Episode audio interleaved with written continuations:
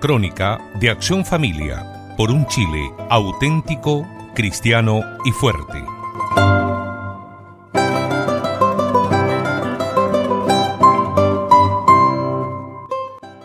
Estimado radio oyente, seguramente usted se recordó que el primero y el 2 de noviembre celebramos la fiesta de todos los santos y al día siguiente la de todos los difuntos. Comencemos por explicar por qué esta diferencia de celebraciones para todos los santos y por todos los difuntos.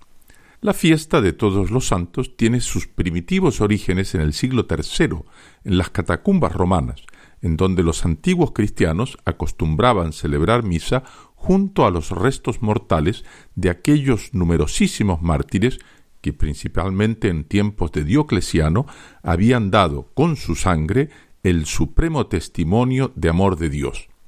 Nadie tiene mayor amor que el que da su vida por sus amigos, dijo nuestro Señor.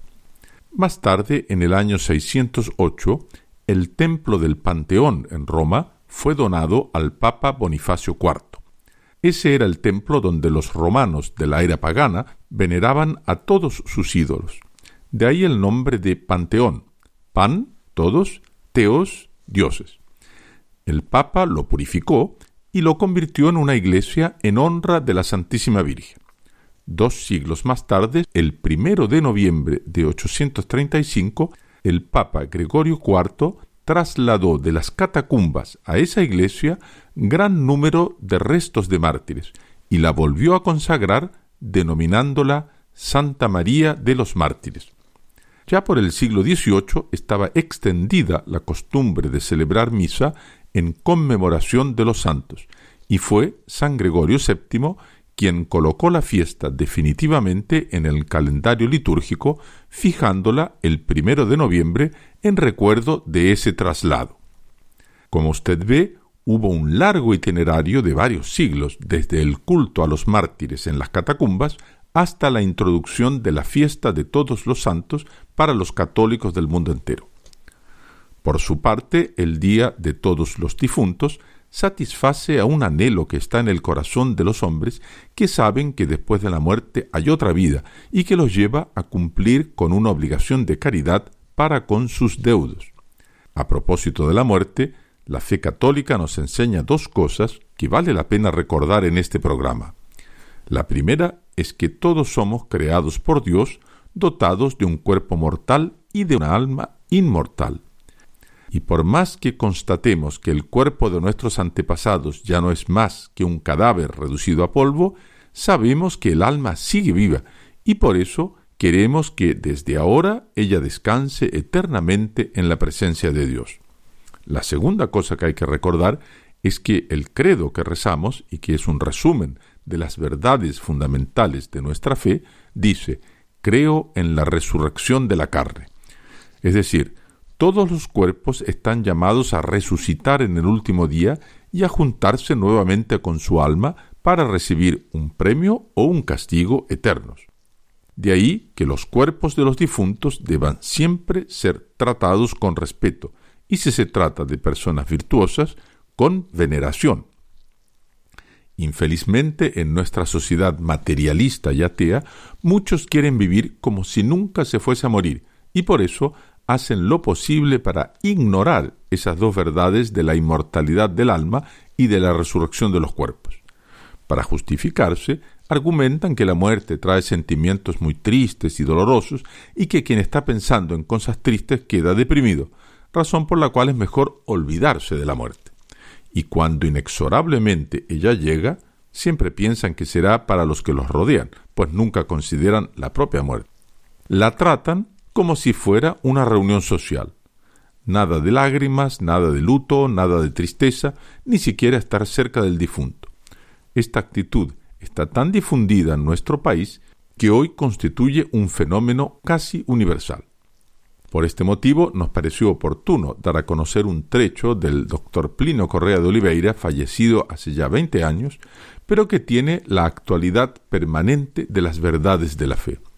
El profesor Plino comienza por mostrar el desequilibrio que se observa frecuentemente en los monumentos fúnebres del siglo XIX. Le damos la palabra. Una cosa es separación temporal, otra es una separación definitiva. La Iglesia siempre aprobó que se llorase la muerte, pero como una separación pasajera que terminará en un feliz reencuentro en la bienaventuranza eterna. Es un dolor sentido, sí, pero lleno de esperanza, de consolación, de resignación. Sucede que el siglo XIX fue un siglo sin fe, que veía las sombras de la muerte, pero que no quería ver atrás de esas sombras las claridades de la resurrección y del cielo. De ahí la nota de tragedia y de desesperación tan frecuentes en esa época en materia funeraria. Después el autor, que vivió en el siglo XX, indica el desequilibrio opuesto que había en su tiempo y que infelizmente hoy se agravó aún más. Nadie puede meditar detenidamente sobre la muerte cuando no tiene fe. En el siglo XX los hombres comenzaron a desviar la cara de la muerte de ahí una tendencia a restringir hasta eliminar la solemnidad de todo aquello que la rodea. Otrora los cadáveres eran velados en casa por veinticuatro horas. Hoy a veces no se completan doce horas y no se hace en casa. Otrora los carros fúnebres eran tirados a caballo, costumbre que se conservó por muchos años después de la introducción del automóvil en la vida civil. Otrora el luto era largo y muy visible, hoy es rápido y reducido. El punto extremo de estas transformaciones fue alcanzado por cierto país en que por lo menos en algunas regiones los cadáveres son pintados como si estuviesen vivos, arreglados como para una fiesta y sentados en actitud normal en el living de la casa. Los amigos se reúnen, alguien toca unas músicas suaves, después van todos para un lindo jardín que sirve de cementerio. El muerto, envuelto en un paño verde y verde chillón, baja a la sepultura o entra en un horno crematorio. Y está terminado el funeral. De luto ni se hable. Cuán diferente es esta descripción con ciertos entierros que aún se pueden ver en pequeñas ciudades de nuestras provincias. El cuerpo del difunto, después de recibir las últimas bendiciones en la iglesia parroquial, es llevado al doble de campanas en carro abierto, lentamente, a pie, empujado por los familiares, seguido de su viuda y de sus hijas vistiendo de luto y acompañado por casi todo el pueblo que con él convivió por muchos años. En realidad, hay dos instituciones que saben dignificar los entierros. En primer lugar, la Iglesia, que nos recuerda siempre el carácter transitorio de la separación con nuestros difuntos. En segundo lugar, las honras fúnebres militares de quien perteneció a alguna institución castrense o de orden. El ataúd descubierto por la bandera nacional como para recordar que el cadáver que ahí reposa se dedicó al servicio de la patria. La banda de guerra lo acompaña tocando hasta el cementerio donde resonarán los últimos himnos marciales al compás de los cuales el difunto marchó. Quizá usted me pregunte por qué razón hicimos un tan largo comentario sobre la muerte. La respuesta es sencilla, porque en cierto sentido no hay nada más importante en la vida que la muerte. Mientras los hombres no sepamos tener una actitud recta, equilibrada, cristiana, delante de la muerte, no seremos capaces de tener una actitud recta, cristiana y equilibrada delante de la vida. Muchas gracias por su audición y recuerde que nos puede seguir en www.accionfamilia.org. Hasta la próxima semana en esta misma su emisora. Esto fue la crónica de Acción Familia por un Chile auténtico, cristiano y fuerte.